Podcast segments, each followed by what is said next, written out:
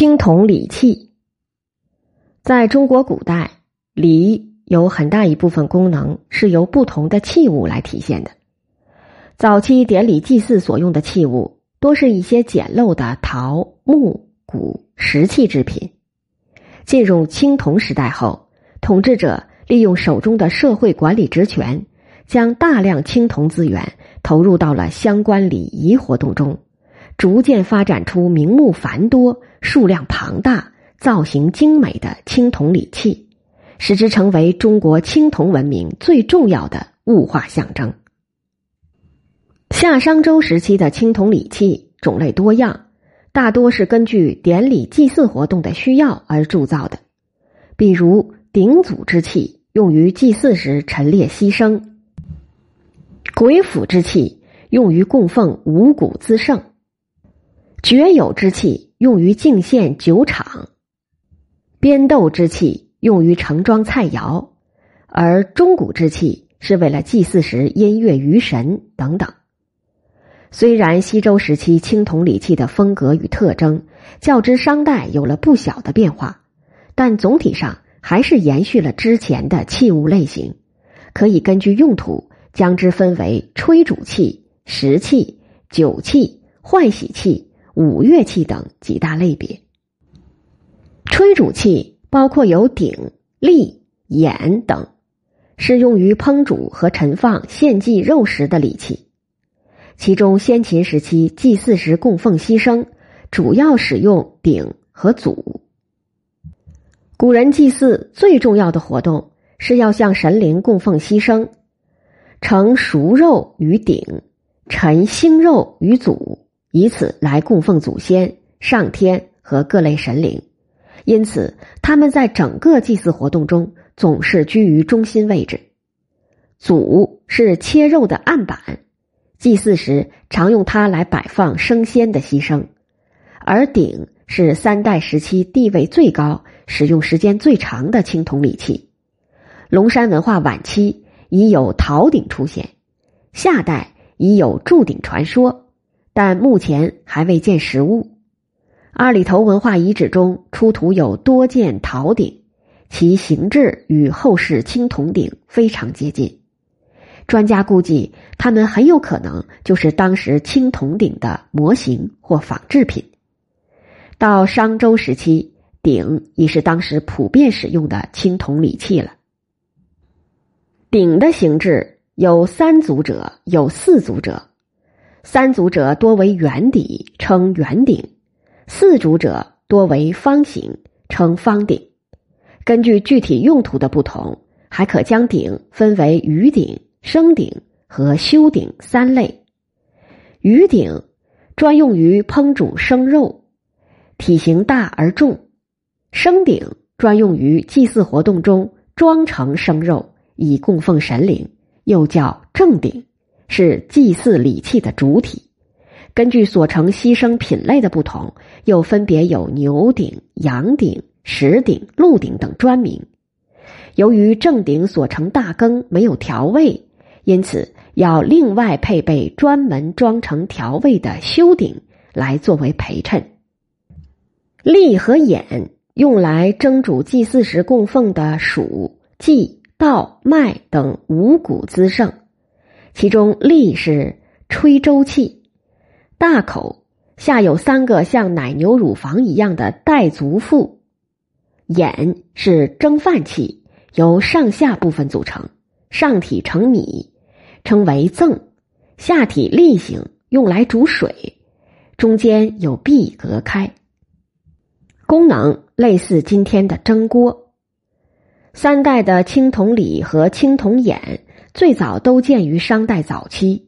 从墓葬情况看，立往往以偶数组合成组出现，一般是与列鼎在同一座墓葬中出土，起陪鼎的作用；而眼则常与鼎、簋、斗、壶、盘、盒等组成一套完整的随葬礼器。瓷器包括簋、许、釜、鱼。豆、腐等，用于盛装献祭的食物、果品、腌菜和肉酱等。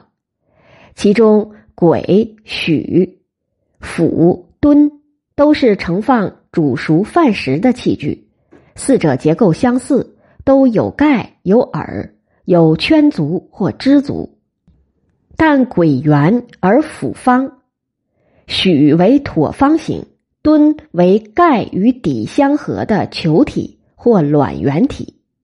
四者之中，簋的地位最高。西周时代的簋。往往与鼎一道出现在祭祀、宴享等隆重场合，其组合多以偶数为主。为了便于使用，祭祀前还要用小旗标志鬼府中所盛的谷类品种。盛放祭祀品的礼器还有鞭豆，边豆是祭祀时用于盛瓜果、租海之类杂品的器物。因此，古人有“边豆之石”的说法。边与豆形状相似，都是高圈足的盘，多有盖。只不过边是竹器，主要盛放瓜果鲜蔬；豆则有木、陶、青铜等质料，主要盛放租，就是腌菜肉；海就是肉酱和饭粥等食物。商周时期，只有贵族才有资格使用青铜豆。酒器分饮酒器与盛酒器，前者包括爵、角、孤、雉、甲等；后者包括尊、累、公、有、方仪、壶、和等。其中，爵是古代最重要的青铜饮酒器。被广泛应用于祭祀及宴享场合，而且往往与孤、雉、角、甲等器组合出现，配合使用。它的形状前有倒酒的流槽，称为流；后有尖状尾，中间为杯；一侧有判作为提手，下有三足，流与杯口之间。还竖着两根像蘑菇头一样的柱。角是绝形无流且具两翼若尾者。孤的形制像现在的束腰花瓶，常与爵伴随出土。雉是乡饮酒礼上使用的一种饮酒杯，一般有扁体和圆体两种。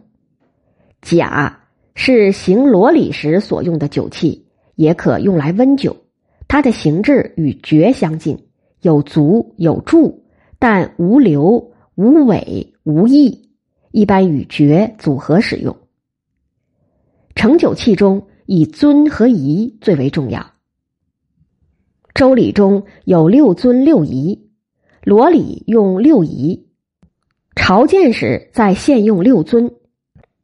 作为商周青铜酒礼器中的大型或中型容酒器，尊的形体多样，其中有一类鸟兽尊，是祭祀专用盛酒器，往往被塑成牛、象、犀、羊、虎、驹、雉、枭等走兽飞禽的模样，造型独特，栩栩如生。仪又称方仪。则主要流行于商代晚期至西周中期，形制呈长方形，有屋顶形的盖子，看上去就像是宫殿的缩微模型。壶是一般的盛酒器，用来盛三奇五酒，根据酿酒时长和酒的浑浊程度区分出来的酒的不同类别，叫三奇五酒。有则是专门用以盛巨畅的酒器，巨畅是一种用黑薯和香草酿造的酒，用于祭祀降神。它的形制像壶而有提梁，有长径圆体、扁体、椭方体、筒体、方形和鸟兽形等多种形式。弓的形制一般为鸟兽形，有盖、有流槽和畔。圈足或支足，和是专门盛玄酒以调和酒味浓淡的器皿。玄酒是清水，也可以用来换木。其形制像今天的茶壶，前有筒形斜流，后有判首，中间是容器。换喜器主要包括盘和仪，两者常常配合使用，出现在卧换礼中。长者奉水，少者奉盘，换璧受金。青铜五乐器则主要指钟鼓类等打击乐器，在先秦时期，礼与乐是密切结合、不可分割的。当时的贵族不仅祭祀时要举乐媚神，宴享时也要举乐以体礼，行军打仗时也要举乐。因此，青铜礼器中除了鼎、簋、爵、尊等石器和酒器以外，还有铃、铙、筝、钟。鼓、钹等多种青铜乐器，这些青铜乐器与其他各类乐器一道，被广泛应用于祭祀、宴享、外交、婚庆等礼乐场合。商周时期出现了成组的边铃，专门用于祭祀场合。铙又名直钟，形体似铃而大，无舌而有中空之柄，柄上套木。方便手执敲击。据《周礼》记载，铙是古代军中用来指鼓退兵的乐器，但殷墟商墓中有成组的铜铙出土，大小相似，可以与其他乐器相配合，应该是作为祭祀宴乐时的节奏性打击乐器。青铜钟是西周各种乐器组合中位置最为重要的。当时的钟有永钟、钮钟和伯钟之分，斜挂者为永钟，最为常见；直旋者为钮钟。伯钟形似钮钟，而形体特大。以永钟为例，钟体呈两侧尖锐的合瓦形，钟口的截面像一枚叶片，口沿中间向内凹，呈弧状，中内无中舌。使用时用木锤撞击或敲击钟身才能发声。钟体的合瓦造型可以演奏出一钟双音的奇妙效果。敲击钟体的下部、口沿正中部位或钟体的两侧，能够得到不同频率的乐音，而且正中的音和钟体左右的音可以单独激发，也可以同时激发，两个音不会互相干扰。不仅如此，钟的鸣箱部分有突出的乳钉纹，可以有效的减少泛音频率，使钟声音质纯净清晰。眉间还常常装饰花纹，铭文则刻铸在筝的中部。这种双音永钟的出现，反映了当时高超的乐钟铸造技艺，而它发音之准确，音域之宽广。更显示出中国古代礼乐文明所达到的先进水平，这在世界文明史上也是独一无二的。西周时期的钟往往多件一套，按照大小次第排列成组，称为编钟。这样，只要使用数量不多的乐钟组合，就可以演奏出完整的音阶。编钟的组合数目经历过一个由少到多的发展过程。宝鸡竹园沟余伯墓出土的三件套编钟，是目前已知年代最早的成套编钟。到了西周晚期，就已经有八件套的编钟出现。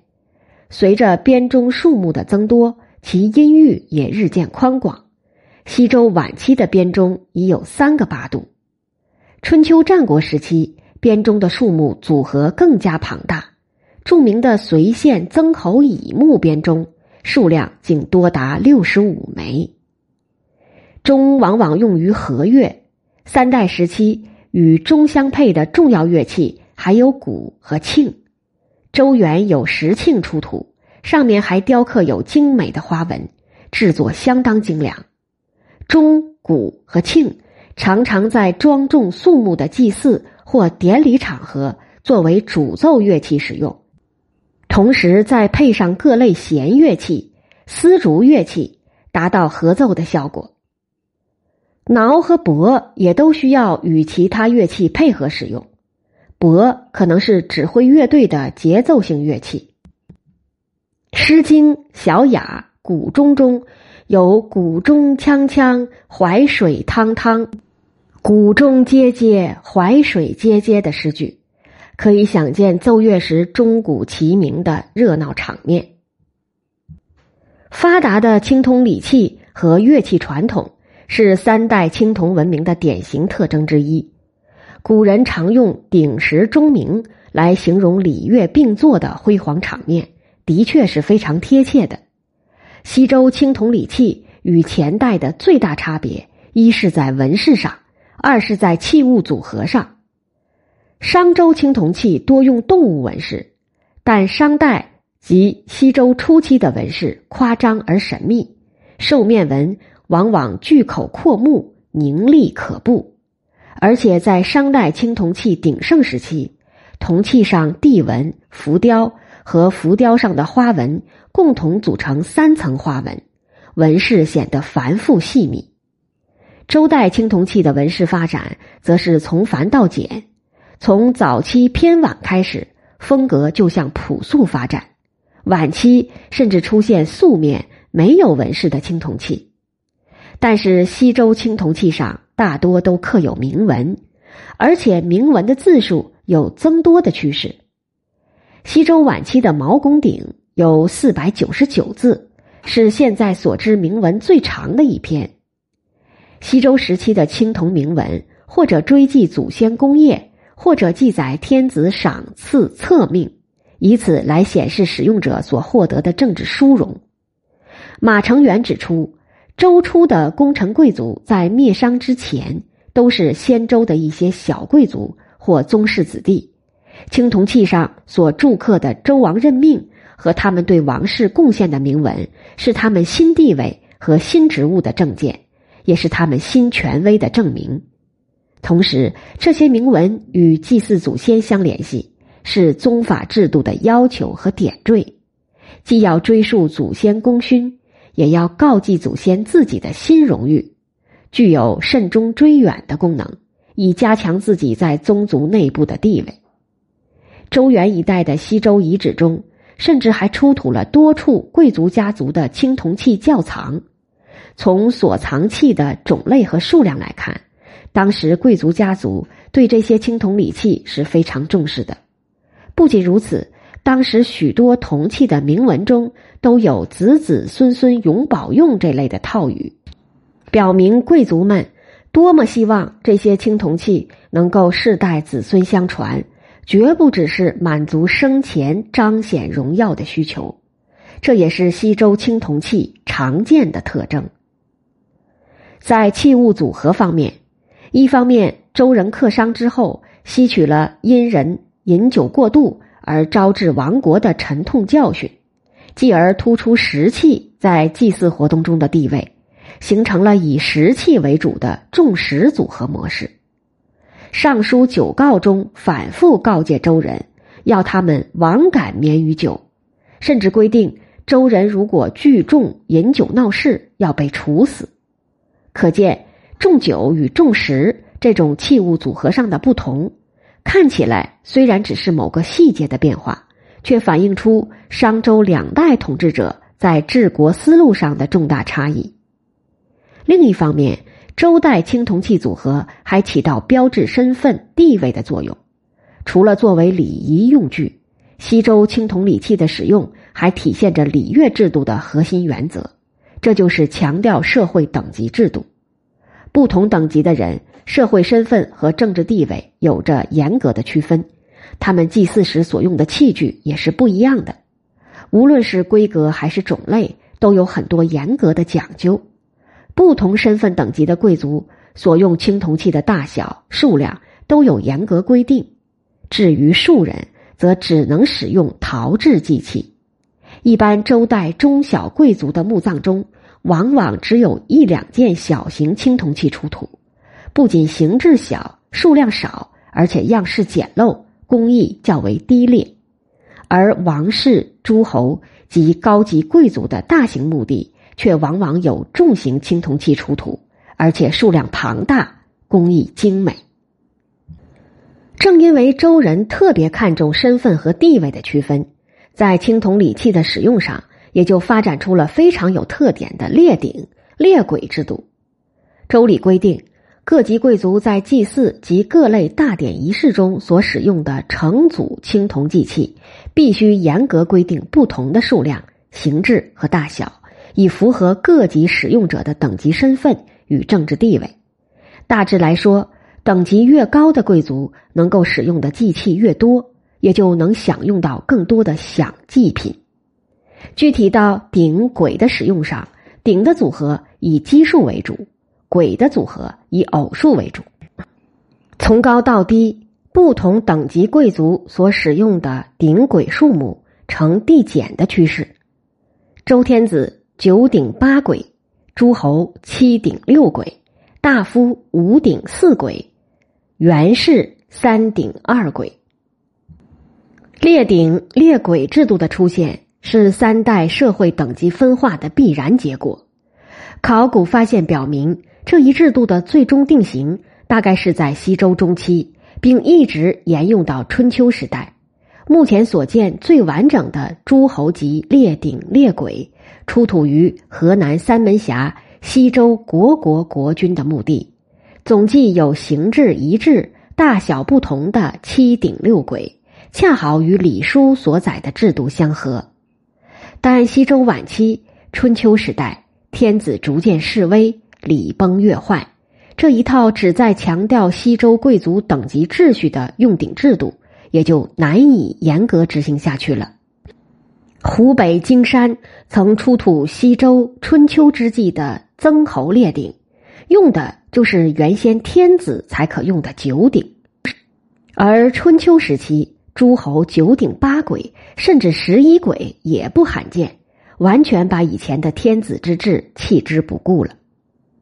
以青铜礼器组合的不同类别来体现等级身份，在编钟、编磬等乐器使用方面也是如此。